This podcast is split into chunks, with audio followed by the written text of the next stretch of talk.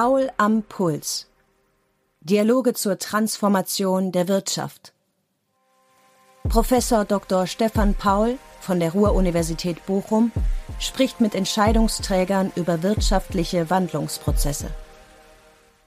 Wie lässt sich der wirtschaftliche Wandel finanzieren? Diese einfache, aber angesichts der notwendigen Summen ungemein herausfordernde Frage habe ich Stefan Wintels gestellt. Nach langjährigen Tätigkeiten für die Deutsche Bank und die Citigroup ist er seit November 2021 CEO der KfW. Wintels sieht sein Haus nicht nur die größte Förderbank, sondern auch insgesamt zweitgrößte Bank Deutschlands als Gestalter der Transformation. In unserem Gespräch zeigt er die auf Klimaschutz und Digitalisierung ausgerichteten Förderschwerpunkte der KfW auf und macht deutlich, wie zeitkritisch der Wandel für ihn ist. In der Tat, äh, seit gut zwei Jahren nenne ich dieses Jahrzehnt ein Jahrzehnt der Entscheidung, weil ich der festen Überzeugung bin, dass in diesem Jahrzehnt äh, wir entscheiden, unter welchen Bedingungen künftige Generationen leben werden. Ursächlich dafür ist natürlich der Anstieg der globalen Temperaturen, das Wachstum der Weltbevölkerung, die Verknappung von Rohstoffen. Das alles in der Summe bedeutet, dass wir den Wandel zu einer nachhaltigen Gesellschaft beschleunigen müssen jedoch ohne den technologischen Fortschritt äh, aus den Augen zu verlieren und ohne auch den Kern unserer Industrie in Deutschland zu schwächen. Äh, das ist aus meiner Sicht zwingend erforderlich, äh, diese beiden äh, Aspekte Klima und Umwelt einerseits und äh, Digitalisierung, Innovation, Industriestandort Deutschland gemeinsam zu denken, weil ich nicht glaube, dass wir den ökologischen Wandel gestalten können, ohne einen erfolgreichen sozialen und technologischen Wandel.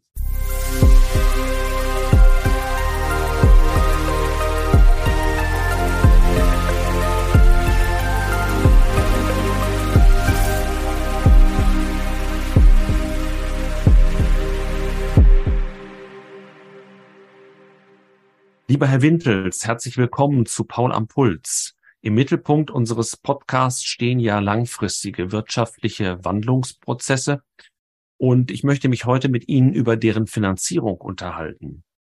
Die KfW Bankengruppe feiert in diesem Jahr ihren 75. Geburtstag und dabei hatten Sie vor kurzem ein Zitat Jahrzehnt der Entscheidungen prognostiziert. Was verstehen Sie darunter, Herr Wintels? Zunächst schönen guten Tag, Herr Professor Paul, und herzlichen Dank für die Einladung zu Ihrem Podcast. In der Tat, äh, seit gut zwei Jahren nenne ich dieses Jahrzehnt ein Jahrzehnt der Entscheidung, weil ich der festen Überzeugung bin, dass in diesem Jahrzehnt äh, wir entscheiden, unter welchen Bedingungen künftige Generationen leben werden. Ursächlich dafür ist natürlich der Anstieg der globalen Temperaturen, das Wachstum der Weltbevölkerung, die Verknappung von Rohstoffen, das alles in der Summe bedeutet, dass wir den Wandel zu einer nachhaltigen Gesellschaft beschleunigen müssen, jedoch ohne den technologischen Fortschritt äh, aus den Augen zu verlieren und ohne auch den Kern unserer Industrie in Deutschland zu schwächen. Äh, das ist aus meiner Sicht zwingend erforderlich, äh, diese beiden äh, Aspekte Klima und Umwelt einerseits und äh, Digitalisierung, Innovation, Industriestandort Deutschland gemeinsam zu denken, weil ich nicht glaube, dass wir den ökologischen Wandel gestalten können ohne einen erfolgreichen sozialen und technologischen Wandel. Ja. Und, äh, insbesondere ist Deutschland gerade dabei, äh, Professor Paul, wir spüren das als KfW, sich ein weiteres Mal neu zu erfinden. Dazu kommen wir ja gleich auch nochmal.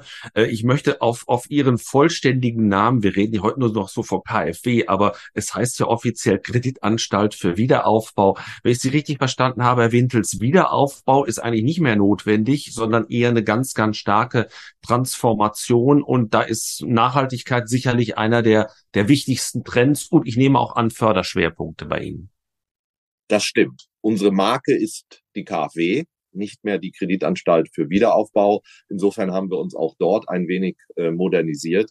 Aber natürlich basiert unser Gründungsmythos auf äh, dem, was Sie gesagt haben, auf der Finanzierung durch den Marshallplan und den Wiederaufbau Deutschlands nach dem Zweiten Weltkrieg. Mit Blick auf Ihre Frage Nachhaltigkeit als Schwerpunkt Äh, das Ziel der Bundesregierung und äh, somit auch äh, breiter Kreise der Bevölkerung und Unternehmen ist Klimaneutralität bis 2045. Ich persönlich glaube, dass dies ein Umdenken der gesamten Gesellschaft, also somit auch jeden Einzelnen erfordert. Und wir als KfW möchten auch in diesem Jahrzehnt der Entscheidung Menschen und Unternehmen, Unternehmerinnen und Unternehmer ermöglichen, dieser Verantwortung gerecht zu werden. Wir setzen drei Schwerpunkte im Bereich der Nachhaltigkeit. Einmal die sozial-ökologische Wende. Das heißt, wir möchten breite Bevölkerungsschichten aktivieren, an dieser Wende, an diesem Wandel teilzunehmen, zum Beispiel durch die Installation einer Ladeinfrastruktur oder durch mhm. äh, Solarpaneele. Zweitens Anpassung an den Klimawandel. Viele der Folgen des Klimawandels werden wir nicht mehr zurückdrehen können. Das heißt, wir müssen unsere sogenannte Klimaresilienz erhöhen und dies versuchen wir durch präventive Maßnahmen zu erreichen, zum Beispiel durch die Förderung von energetischen Maßnahmen. Das ist ein sehr einfaches Beispiel äh, im Bereich der Klimaanpassung, aber äh, andere sind auch äh, im Bereich äh, des, des Katastrophenschutzes zum Beispiel. Und der dritte Block ist äh, ein großer Block und äh, sehr wichtig für uns als Industrienation sind Klimaschutztechnologien, wo wir insbesondere auch den Mittelstand bei der Förderung und der Entwicklung und des Einsatzes von Klima- und Umweltschutztechnologien finanziell unterstützen möchten. Mhm. Das ist der eine große Megatrend, von dem wir ja auch in unserem Podcast sehr, sehr häufig sprechen. Der zweite ist der der Digitalisierung. Inwiefern zielt Ihre Förderpolitik darauf ab? Ja, äh, in der Tat, Herr Professor Paul, eine sehr gute Frage, weil ich hatte eingangs ja gesagt, aus meiner Sicht, aus Sicht der KfW, müssen wir Klimaschutz und äh, Technologie zusammendenken. Und insofern ist äh, Innovation und Digitalisierung äh, ein zweiter wesentlicher Förderschwerpunkt und eine Kernvoraussetzung, um Deutschland als Industrie- und Technologiestandort auch in diesem Jahrzehnt zu stärken und somit unsere Wettbewerbsfähigkeit, wenn möglich, erhöhen. Äh, auch dort haben wir drei Förderschwerpunkte. Äh, erstens der innovative und digitale Mittelstand. Wir wollen diesen Mittelstand auch ermöglichen, in Zukunftstechnologien zu investieren, äh, zum Beispiel durch unseren äh, KfW äh, Capital oder auch durch ERP Digitalisierungs- und Innovationskredite. Zweitens, ein ganz wesentlicher Punkt, an dem Sie ja auch persönlich und Ihre Universität mitarbeiten, ist die digitale Aus- und Weiterbildung zur Stärkung der Digitalisierungs- Innovationsfähigkeit unseres Landes. Äh, dort haben wir das erste digitale Bildungszentrum in Deutschland unterstützt, mhm. TUMO in Berlin, wo jede Woche tausend junge Menschen äh, ihre digitalen Fähigkeiten verbessern. Und äh, wir werden hoffentlich in diesem Jahr weitere fünf Zentren in Deutschland sehen. Und dann als Kernvoraussetzung, damit wir Digitalisierung überhaupt skalieren können, sind innovative äh, und digitale Infrastrukturleistungen und auch eine Digitalisierung der öffentlichen Verwaltung. Und dort mhm. auch haben wir ein Angebot, gerade auch für unsere Kommunen in unserem Land. Jetzt haben Sie, Herr Wintels, ja im November 2021 erst Ihr neues Amt äh, angetreten.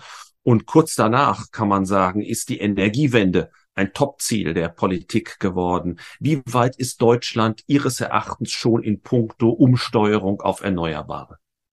Wir müssen jetzt unsere Anstrengungen in den verbleibenden sieben bis acht Jahren in diesem Jahrzehnt der Entscheidung nochmal äh, verdoppeln. Äh, und im Kern dieser Energiewende stehen natürlich erneuerbare Energien. Bis 2030 sollen 80 Prozent des Bruttostromverbrauchs auf erneuerbaren Energien beruhen. Und dies gegen einen Trend von mehr und nicht weniger Stromverbrauch. Seriöse Schätzungen gehen davon aus, dass wir bis 2030 40 Prozent volkswirtschaftlich mehr Stromverbrauch haben als noch zu Beginn dieses Jahrzehnts. Also eine große Herausforderung, die sehr ambitioniert ist und wir müssen diese finanzieren. Unser KfW Research geht davon aus, dass wir 5000 Milliarden investieren müssen allein in Deutschland bis 2045, um diese äh, Klimaneutralität zu erreichen. Davon etwa 10 Prozent äh, öffentliche Mittel. Ähm, die Weichen, die zu stellen sind und äh, die wir auch als KfW nur teilweise begleiten, sind natürlich, und äh, wir haben es, äh, hören es auch aus der aktuellen Bundesregierung, die Vereinfachung der Planungs- und Genehmigungsverfahren und natürlich auch äh, grüne innovative Technologien mit einer gewissen Technologieoffenheit. Das, das sind ja riesige Zahlen. Machen wir es vielleicht nochmal eine Nummer kleiner, wenn ich fragen darf. Wie sieht's denn bei Ihnen zu Hause aus mit dem Energiesparen und mit dem Umsteuern? Ich bin Familienvater mit vier Kindern äh, zu Hause. Äh, wir haben auch in diesem Winter äh, unseren Energieverbrauch reduziert, indem wir die Temperatur abgesenkt haben. Wir haben auch nicht alle Räume geheizt. Äh, insofern war das äh, jetzt ganz konkret unser kleiner, wohlbemerkt persönlicher Beitrag. Mhm. Äh, wir achten sicherlich darauf, ob wir fliegen oder die Bahn nehmen. Ich habe hier auch im Betrieb haben wir ein Elektroauto, was wir auch privat nutzen dürfen. Äh, also insofern, ich glaube, ja. die Summe der kleinen Beiträge äh, sind es, äh, die uns auch insgesamt voranbringen. Aber ich muss auch gestehen, als Familienvater mit vier Kindern, äh, der Alltag ist dann teilweise schon auch herausfordernd. Und ich denke, wir haben auch gesellschaftlich da noch, noch sehr, sehr viel zu bewältigen, wenn man daran denkt, dass ja auch die Inflation all diese neuen, äh, beispielsweise Heizgeräte, Wärmepumpe, ähnliche Dinge sehr verteuert hat, dass man sehr schwer an diese Geräte kommt. Also diese, diese Ziele zu erreichen, ist dann im Kleinen, wenn es um die Umsetzung geht, sicherlich dann doch nochmal für alle, für jeden Privatmann, Frau, ähm, enorm schwierig. In der Tat und dies vor dem Hintergrund äh, eines Fachkräftemangels und äh, eines äh, demografischen Trends, wo Arbeit immer mehr zu einem sehr begehrten Gut wird. Mhm. Äh, wie, wie sehen Sie sich denn eigentlich als KfW jetzt in Ihrer Rolle als Förderbank? Sind Sie bitte nur in Anführungszeichen bloß Unterstützer dieser Transformation oder auch Antreiber? Unser Leitgedanke als KfW ist ja Transformation zu gestalten und Resilienz zu erhöhen. Und aus diesem Gestaltungsanspruch abgeleitet äh, möchten wir beides sein. Wir möchten mhm. einerseits Impulse geben, wir haben 8000 Mitarbeiter, wir sind in 80 Ländern vertreten.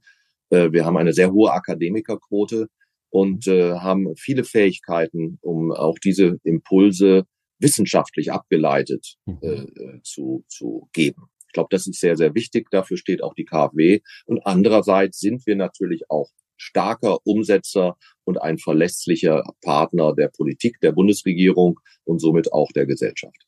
Beim Thema Wissenschaft möchte ich natürlich nachfragen, das, das äh, liegt ja nah. Äh, inwiefern halten Sie denn die Wirkung der von Ihnen ausgelegten Finanzmittel auch nach? Ein zentrales Thema auch für mich als neuer, relativ neuer, nach 16 Monaten Vorstandsvorsitzender der KfW, äh, wo ich äh, zwei Paradigmenwechsel beobachtet habe, bevor ich angefangen habe. Der eine Paradigmenwechsel ist, wir müssen angesichts der schieren Dimensionen der Finanzierung sehr viel mehr privates Kapital mobilisieren. Äh, diese großen Summen, ich hatte sie genannt, von 5000 Milliarden alleine in Deutschland zur Herstellung der Klimaneutralität bis 2045 wird nicht vom Staat allein zu finanzieren sein. Und andererseits, das ist Ihr Punkt, wir müssen sicherstellen, dass wir für jeden Fördereuro eine optimale Wirkung, eine optimale Förderdividende erhalten. Das tun wir in einzelnen Bereichen schon sehr gut. Ich möchte Ihnen ein äh, Beispiel nennen, äh, zum Beispiel unsere Tochtergesellschaft DEG in Köln, vor 61 Jahren gegründet, um den deutschen Mittelstand vor allem zu begleiten, hat ein sogenanntes DEG Effectiveness Ratings, äh, was sich an klaren Wirkungsindikatoren orientiert, die man ex ante versucht zu prognostizieren und dann immer wieder nachhält. Das ist mhm. ein Scoring-Modell, was auch im Markt, auch von anderen Asset Managern sehr gefragt ist. Äh, aber wie in der Praxis brauchen Sie Daten, um Wirkung zu managen. Sie brauchen große Datenmengen, um insbesondere Wirkung ex ante zu prognostizieren. Und selbst wenn Sie das tun, brauchen Sie im Grunde genommen Daten im weiteren Verlauf Ihrer Förderung, um nachzuhalten, ob tatsächlich die prognostizierte Wirkung auch eingetragen ist. Auch da möchte ich Ihnen ein Beispiel nennen, wie zum Beispiel in der Wohnungsbau, äh, Wohnungsbauförderung. Ähm, äh, selbstverständlich ändert sich das Verhalten äh, der Verbraucher äh, und äh, zu Beginn ist es häufig Hypothesen getrieben, aber dann heizt man doch 22 Grad statt 20 Grad und die gesamte äh, äh, Klimabilanz gerät durcheinander. Insofern Wirkungsmanagement wird sehr stark mit einer Verbesserung auch unserer Fähigkeiten äh, gegeben sein, Datenmengen aufzubauen und diese zu analysieren und immer weiter zu investieren. Hm. Jetzt haben wir über Nachhaltigkeit und Digitalisierung ähm, schon gesprochen. Ich habe die KfW auch immer damit äh, in Verbindung gebracht, dass man das Gründungsgeschehen in Deutschland fördern wird. Ist das noch ein Thema und inwiefern? Absolut. Äh, das liegt mir persönlich auch sehr am Herzen. Mein Vater war Vollblutunternehmer in der Textilindustrie, äh, sicherlich Old Economy in den 70er, 80er Jahren, äh, wo wir einen Niedergang in der Textilindustrie äh, gehabt haben. Da hat er sich äh, erfolgreich dagegen gestemmt, wenn ich das mal sagen darf, äh, aber auch unter Schmerzen. Ähm, und insofern ist äh, Teil unserer DNA auch jungen Gründerinnen und Gründer äh, dabei zu unterstützen, ihren Lebenstraum zu verwirklichen. Äh, die Fakten zeigen allerdings eine äh, rückläufige Entwicklung. Gründungen gehen zurück. Das liegt auch daran, dass wir halt diesen Arbeitskraftmangel haben und es unter Risikogesichtspunkten die Gründung dann häufig nicht die erste Option ist. Mhm. Das Erfreuliche ist, äh, dass bei nach unseren Zahlen äh, bei den Neugründungen im Bereich Nachhaltigkeit und Digitalisierung absolute Schwerpunkte äh, sind. Im Jahr 2021 waren zum Beispiel drei von zehn Existenzgründungen um Produkte und Dienstleistungen um den Klimaschutz herum. Und äh, das ist aus meiner Sicht sehr erfreulich. Und wir sind mittlerweile über KfW Capital in Europa, in Europa der zweitgrößte VC, Venture Capital Investor. Wir haben letztes Jahr alleine 1,3 Milliarden investiert. Und äh, in Deutschland insgesamt sind in Climatech Startups 1,5 Milliarden letztes Jahr investiert worden. Also ein mhm. klarer Trend, auch bei Gründungen, auch bei Gründungen, die höhere Beträge im Venture Capital Bereich erfordern, zum Bereich Nachhaltigkeit und Digitalisierung äh, äh, unabhängig davon.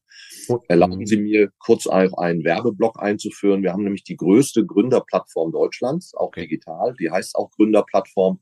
Und letztes Jahr wurde über diese Plattform alleine 15.000 Gründungen begleitet. Äh, und auch dort gibt es einen Podcast, äh, wo wir versuchen, das Thema Gründung äh, auf moderner Weise populär zu gestalten, auch mit einem Schwerpunkt auf Frauen, weil wir auch strukturell mhm. zu wenig Frauen in den Gründungen sehen, insbesondere im Digitalisierungsbereich. Also letzteres kann ich nur bestätigen, aber ansonsten habe ich auch eine gute Botschaft. Also gerade unsere Studierende tendieren mehr als früher zum Thema Gründung. Schön. Äh, das, da stellen wir signifikant fest und wir erhöhen auch gezielt die Ausgründungsquote aus der Universität heraus. Also da gibt es eigentlich auch immer mehr Engagement, auch Begeisterung für das Unternehmertum. Das ist eigentlich eine, eine gute Entwicklung, wie ich, wie ich finde. Gratuliere. Ja. Äh, Sie haben aber auch äh, die internationale Seite angeschnitten und ich glaube, das ist vielen nicht so bewusst. Mir war es auch nicht klar, wie international Ihr Haus orientiert ist. Man denkt, es sei sehr stark auf Deutschland fokussiert, was sicherlich auch nicht falsch ist. Aber wollen Sie vielleicht ein Wort noch auch über die internationalen Aktivitäten sagen? Ja, sehr gerne. Und äh, in der Tat, als ich, ich vor 16 Monaten angefangen habe, war ich selbst überrascht. Auch für mich war die KfW äh, insbesondere eine Bank mit einem Schwerpunkt in Deutschland und unsere internationalen Aktivitäten sind mannigfaltig. Ich hatte es eingangs gesagt, wir sind in 80 Ländern vertreten, mhm. insbesondere in Schwellenländern. Mhm. Äh, häufig nicht mit operativen Bankeinheiten, äh, sondern über Repräsentanzen. Äh, aber ganz wichtig ist, wir sind in diesen Ländern äh, vor Ort, äh, haben ein gutes Netzwerk zu den Stakeholdern und das nicht erst seit wenigen Jahren, sondern über Jahrzehnte schon. Das schafft mhm. Vertrauen und gibt uns die Möglichkeit, äh, auch besseren Rat äh, zu geben und Teil des, äh, der lokalen Ökosysteme äh, zu sein. Äh, international sind wir über drei Schienen tätig. Einerseits über unsere KfW Entwicklungsbank. Dort setzen wir insbesondere auch entwicklungspolitische Zielsetzungen des äh, BMZs um. Zweitens über unsere KfW IPEX, äh, eine der größten Projekt- und Exportfinanzierer. Mhm. Die IPEX bewährt sich im Markt im Wettbewerb mit anderen kommerziellen äh, Banken, ist aber ganz wichtig, um auch die unglaublich großen Chancen des Klimawandels für die deutsche exportorientierte, umwelttechnologieorientierten äh, Unternehmen wahrzunehmen. Äh, da gibt es viele, viele Beispiele und darüber wird in Deutschland viel zu wenig gesprochen, wie groß diese Chancen sind. Und drittens über die DEG, unsere Tochter in Köln, äh, die insbesondere kleinere und mittlere Unternehmen in Schwellenländer unterstützt, nachhaltige unternehmerische Strukturen aufzubauen. Auch dort letztes Jahr 1,5 Milliarden an Mitteln mobilisiert. Äh, eine Erfolgsgeschichte seit 61 Jahren. Äh, und das sind umfangreiche Aktivitäten. Letztes Jahr hatten wir über 30 Milliarden an Neugeschäft im Ausland. Das sind große Beträge. Jetzt würde mich äh, die, die Steuerung Ihrer Bank noch sehr interessieren, weil wir sonst im äh, akademischen Unterricht ja unseren Fokus äh, auf die privatwirtschaftliche Bankindustrie sozusagen richten. Aber wie ist das denn bei einer Förderbank? Eben erstmal wäre meine vielleicht naive Frage, gibt es eigentlich Gewinnziele bei Ihnen im Haus? Bei uns steht im Mittelpunkt, äh, dass wir die nachhaltige Transformation von Wirtschaft und Gesellschaft und auch die Verbesserung der ökonomischen, ökologischen und sozialen Lebensbedingungen verbessern wollen. Das ist unser erstes strategisches Ziel. Wir haben allerdings, und wir sind als KW eine regulierte Bank, mhm. abgeleitet als Sekundärziel, nicht als Primärziel, äh, mhm. eine privatwirtschaftlich orientierte Bank, auch, äh, dass wir unsere aufsichtsrechtlichen Anforderungen, wir an Kapitalquoten etc. einhalten und einen Konzerngewinn in Höhe von etwa einer Milliarde Euro erzielen. Mhm. Äh, gemessen an mittlerweile 36 Milliarden äh, Euro Eigenkapital ist es eine Rendite von etwa drei Prozent. Ich habe jetzt auf großzügig auf abgerundet. Ich halte das persönlich für wichtig, äh, ja. dass wir dieses Ziel auch äh, weiterhin erreichen. Warum? Weil stellen Sie sich vor, dass eine KfW auch unserer Größe, wir sind mittlerweile die zwei, eins als Einzelinstitut die zweitgrößte Bank äh, unseres Landes, wenn, wenn wir nicht profitabel wären. Das würde, glaube ich, das Vertrauen auch in unsere mhm. Fähigkeiten erodieren. Und äh, wir schütten das Geld nicht aus, sondern wir können es tesorieren. Und insofern ist diese Art der Innenfinanzierung auch die Grundlage für weiteres Fördergeschäft, um genau unseren Primärziel, nämlich diese Transformation in Deutschland und international zu begleiten, gerecht zu werden. Es ist wahrscheinlich auch ordnungspolitisch äh, der bessere Weg, als wenn man nur äh, als, als Defizitanbieter sozusagen am Markt wäre. Ich glaube, das wäre bei den Privaten äh, auch, auch keine gute Perspektive auf ihr Haus. Ähm, jetzt habe ich gelesen, dass die KfW natürlich durch Corona dann auch den Krieg in der Ukraine drei in Anführungszeichen Ausnahmejahre hinter sich hat. Wenn man es mal an ihrem Neugeschäft festmacht, das ist von 80 auf fast 170 Milliarden Euro gewachsen. Jetzt frage ich mich, gibt es eigentlich für das Wachstum angesichts der Aufgaben, die Sie ja beschrieben haben, überhaupt kein Limit? Oder sagen Sie, also diese Größenordnungen sind jetzt eher mal das Niveau, was wir nicht unbedingt dann in den nächsten drei Jahren nochmal verdoppeln wollen. 2022 äh, war für uns als Gesellschaft, für Europa, für viele Menschen, äh, auch für mich persönlich ein Ausnahmejahr, bedingt durch den Krieg in der Ukraine äh, und davor aber auch für, für äh, die Corona-Pandemie. Ich glaube nicht, dass sich das so in diesen Dimensionen äh, wiederholen wird und es darf sich auch nicht äh, wiederholen. Größe ist kein Ziel für die KfW, sondern unsere originäres Geschäft orientiert sich etwa zwischen 80 und 90 Milliarden Euro.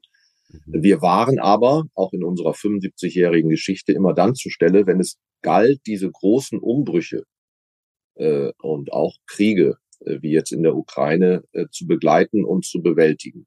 Und das wird auch weiterhin so sein. Die Bank mhm. wird in Krisen gefordert sein, aber unser Kernzweck, unser Kernpurpose ist Transformation zu begleiten und zu gestalten.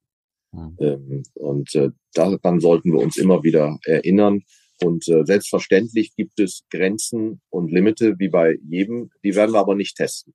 Mhm. Das habe ich auch öffentlich immer wieder gesagt. Ja. Äh, da kann man sich auf äh, das Management der KfW verlassen, äh, dass wir diese Grenzen nicht überschreiten. Und äh, mhm. das sind die Art der Refinanzierung, das sind unsere IT-Kapazitäten, das sind die. Danach wollte ich gerade fragen. Ja, genau. Wie, wie, wie, wie, wie kriegt man das denn, dieses enorme Wachstum, wie kriegt man das denn hin? Äh, oder umgekehrt gefragt, was ist genau der limitierende Faktor? Sie haben schon angesetzt, ist es vor allen Dingen IT, sind es die Menschen, ist es die Refinanzierung, wo Kapitalgeber dann vielleicht doch mal sagen, also gut, wir, wir wissen, dass der Staat hinter euch steht, aber es ist schon ein Unterschied, ob man 80 oder 170 Milliarden aufnehmen muss. So stelle ich es mir zumindest vor. Ja, genau. Und äh, wie gesagt, wir wollen diese Grenzen auch insbesondere am Kapitalmarkt nicht testen. Deswegen haben wir im letzten Jahr auch äh, eine Fazilität beim Wirtschaftsstabilisierungsfonds äh, in Anspruch genommen. Äh, wir hatten insgesamt ein Refinanzierungsvolumen allein im Kapitalmarkt von 90 Milliarden aus diesen 170. Äh, dann sind wir im Geldmarkt noch tätig, aber hatten auch diese Fazilität, eine Art Versicherung. Mhm. Ähm, äh, ich glaube, wir sind auch gut beraten, keine Grenzen zu testen und auch diese Grenzen nicht zu quantifizieren, die man auch akademisch tatsächlich nicht ableiten kann aus meiner Sicht als praktisch Praktiker. Und wir haben dann ganz natürliche Grenzen wie die Anzahl der Mitarbeiter. In Krisen sind immer eine geringe Anzahl von Mitarbeitern besonders gefragt. Das ist in Ihrem Universitätsalltag nicht anders. Äh, und auch in jedem Mittelständler ist es so. Ähm, aber die KfW hat ein nicht nur extrem engagierte Mitarbeitende, äh, sondern auch ein skalierbares Geschäftsmodell. Und das ist, glaube ich, sehr, sehr wichtig. Äh, wir arbeiten seit 75 Jahren mit unseren Bankpartnern zusammen. Wir sind ja ein, wenn Sie so wollen, B2B2C mhm. Geschäftsmodell. Das heißt, wir können sehr schnell äh, und in der Regel äh, äh, IT-basiert neue Produkte, neue Förderschwerpunkte in die Breite der Gesellschaft bringen. Das war ein Erfolgsfaktor in der Corona-Krise. Das ist jetzt auch ein Erfolgsfaktor ähm, in der in der Energiekrise. Und mhm. das ist die Stärke auch der KfW als öffentlich-rechtliche Institution. Ähm, das Stichwort Menschenfachkräftemangel haben Sie vorhin selbst ja auch schon einmal eingeführt. Ein Problem in allen Branchen. Wie hoch schätzen Sie die Attraktivität der KfW am Arbeitsmarkt ein und in welchen Bereichen suchen Sie am stärksten Nachwuchskräfte? Also Sie wären ja überrascht, wenn ich als Vorstandsvorsitzender die Attraktivität nicht sehr hoch einschätzen äh, Was sind die besonderen Attraktionsfaktoren?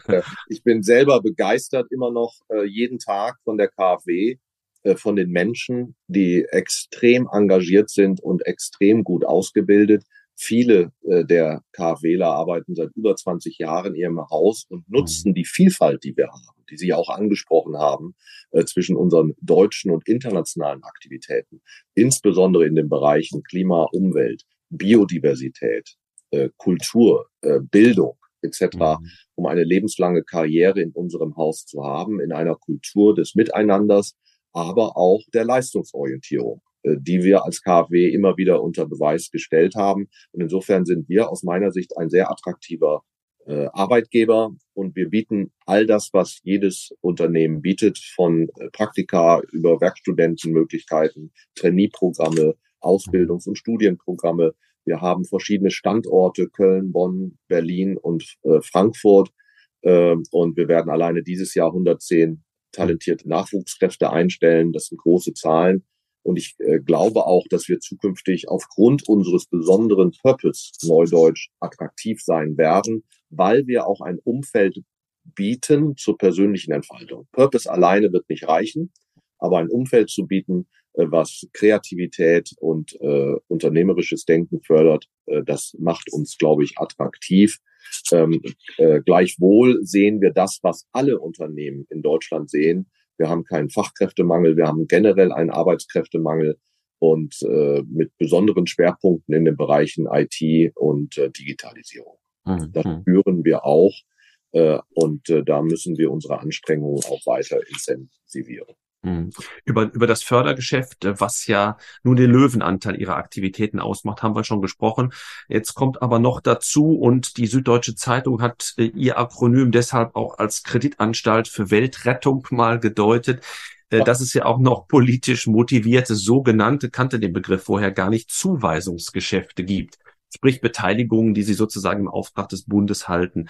Da würde mich noch interessieren, welche Art Investor Sie eigentlich sind. Da gibt es ja die, die ganz aktiven, um nicht zu sagen aktivistisch, und es gibt die ganz passiven. Wo auf dem Kontinuum verorten Sie sich?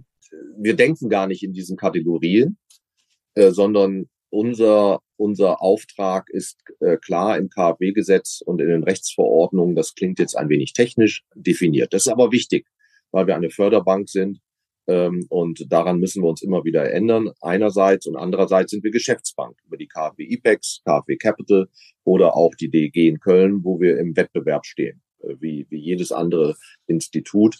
Äh, insofern äh, Zuweisungsgeschäfte sind Geschäfte, die uns als Bank erlauben, besondere Geschäfte zu tätigen. Allerdings liegen dann die Chancen und Risiken beim Bund. Mhm, mhm. Gerade die großen Kredite, die wir vergeben haben an Energieunternehmen im letzten Jahr, äh, könnten wir auch alleine bankaufsichtsrechtlich in der Größenordnung mhm. äh, gar nicht gewähren. Gleichwohl wollen wir auch in diesen Situationen und sind es auch ein guter Risikomanager und Treuhänder für die Interessen des Bundes und somit letztlich des Steuerzahlers äh, sein. Also auf dem Spektrum zwischen aktiven und äh, passiven Investor äh, nach ihrer Diktion bewegen wir uns. Aber wie gesagt, das sind nicht die Kategorien. Selbst mhm. wenn wir Zuweisungsgeschäfte äh, tätigen, wollen wir aktiv diesen Prozess begleiten mhm. und nicht äh, passiv äh, sozusagen nur Poststelle sein. Jetzt haben wir über die Unterstützung der Transformation durch Ihr Haus gesprochen, aber auf der anderen Seite wollen Sie Ihr Haus ja auch verändern. Äh, Sie haben eine Transformationsagenda unter der Überschrift KfW Plus auf, äh, ausgerufen bei Ihrem Amtsantritt. Da würde mich auch interessieren, was so die Kernelemente sind.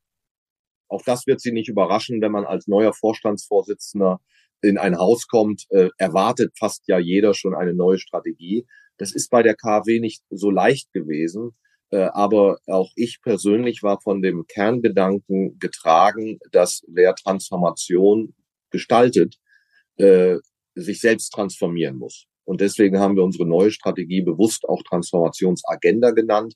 Und wir orientieren uns äh, an diesen beiden Kerntrends, die trotz der aktuellen Polikrise nicht wegzudiskutieren sind. Klima, Umwelt, Digitalisierung, Innovation und die nicht nur relevant für unser Land, sondern auch für alle äh, anderen Ländern äh, sehr relevant sind. Und wir tun dies vor diesem Paradigmenwechsel, Hebelung von privatem Kapital und Erhöhung unserer Wirkung. Und damit wir dieses tun können, haben wir äh, vier äh, Zielfelder identifiziert im Rahmen unserer Transformationsagenda, wo wir unseren Muskel, unsere KfW-Muskel stärken müssen.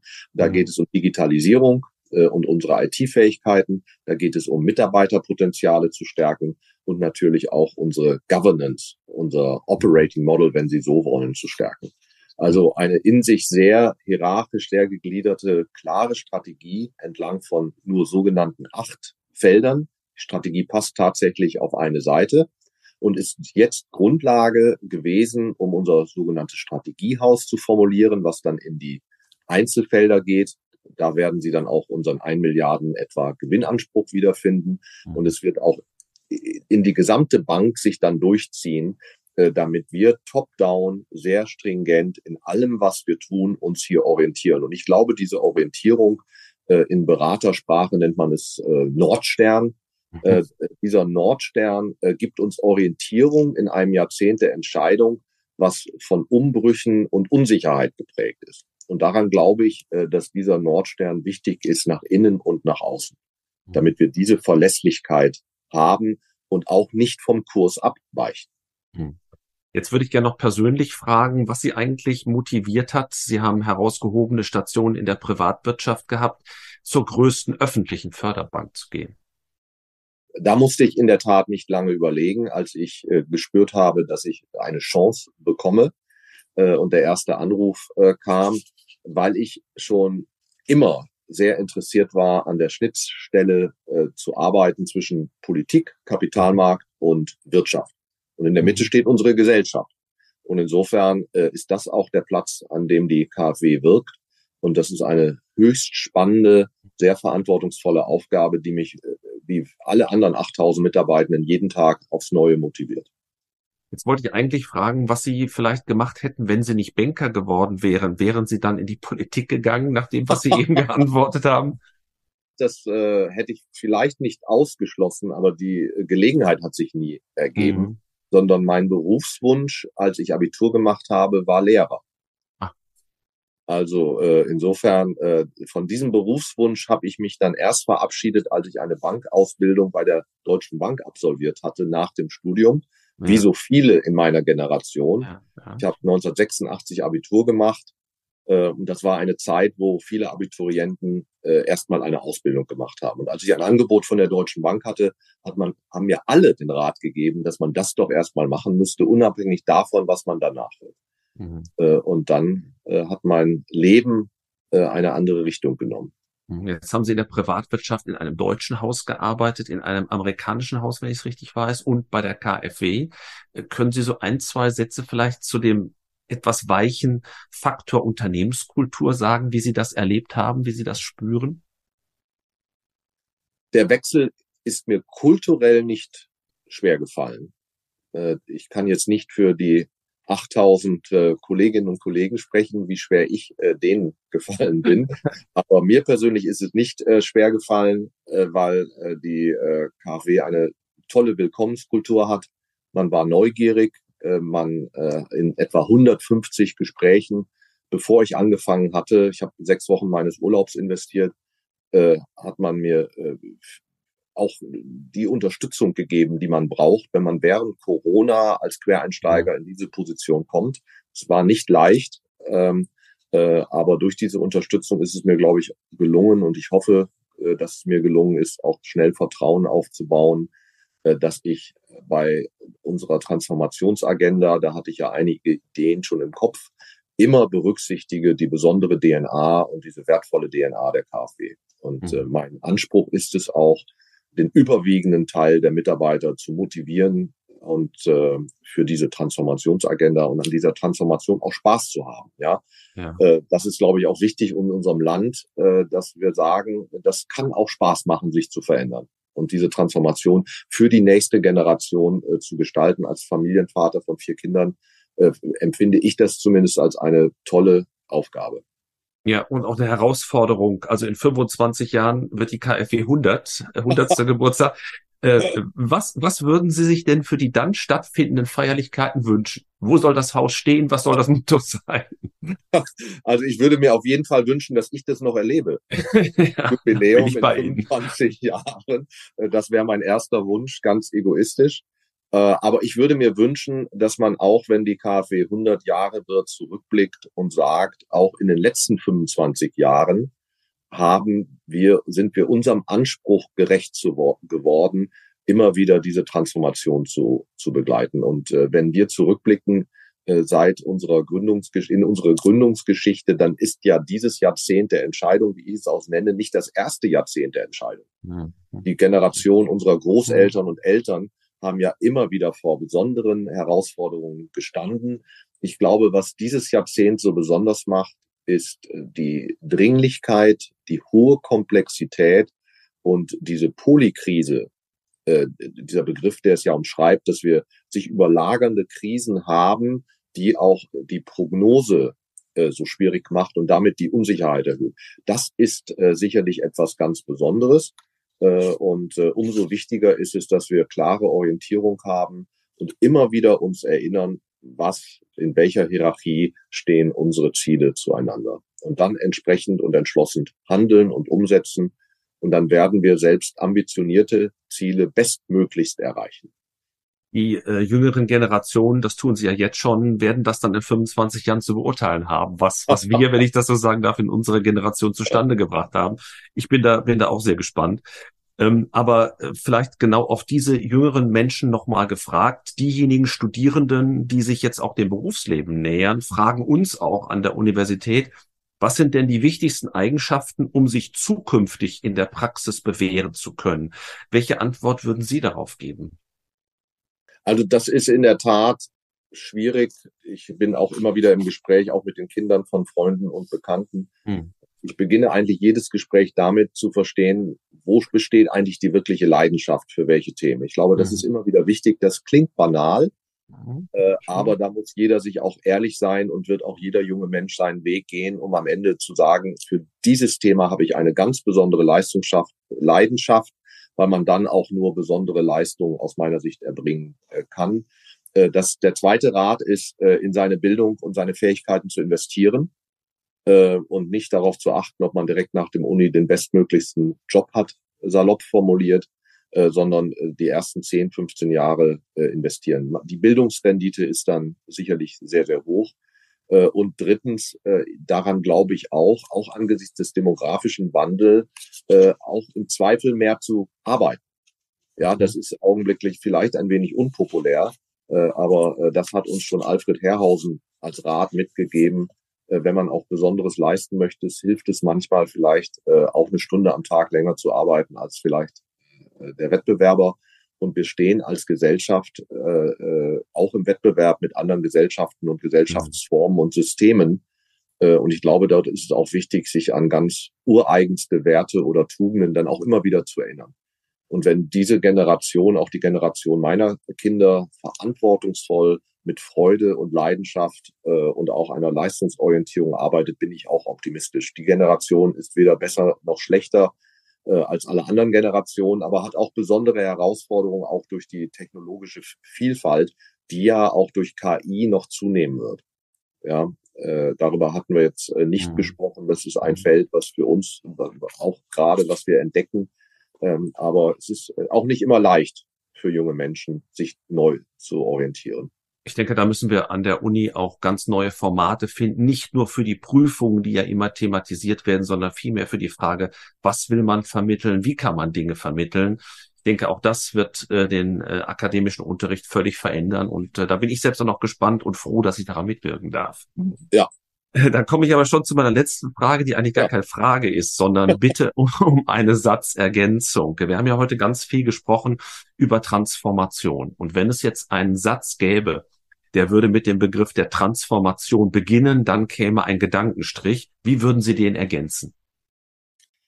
Äh, Transformation beginnt bei uns selbst. Dann, lieber Herr Wittels, ganz, ganz herzlichen Dank, dass Sie uns heute Ihre Zeit geschenkt haben. Ich habe sehr viel gelernt über die KfW, äh, sehe auch, äh, wie spannend diese Aufgabe für Sie ist. Und genau dafür möchte ich Ihnen und Ihrem Haus gerne eine glückliche Hand wünschen. Alles Gute für Sie und vielen Dank, dass Sie heute bei uns waren. Vielen Dank für die Einladung, Herr Professor Paul. Und äh, Sie haben dort ein ganz tolles Format etabliert. Und ich bin sehr dankbar, dass ich meinen kleinen Beitrag leisten durfte. Und vielleicht lernen wir uns ja auch noch persönlich kennen wäre mir auch eine große Freude.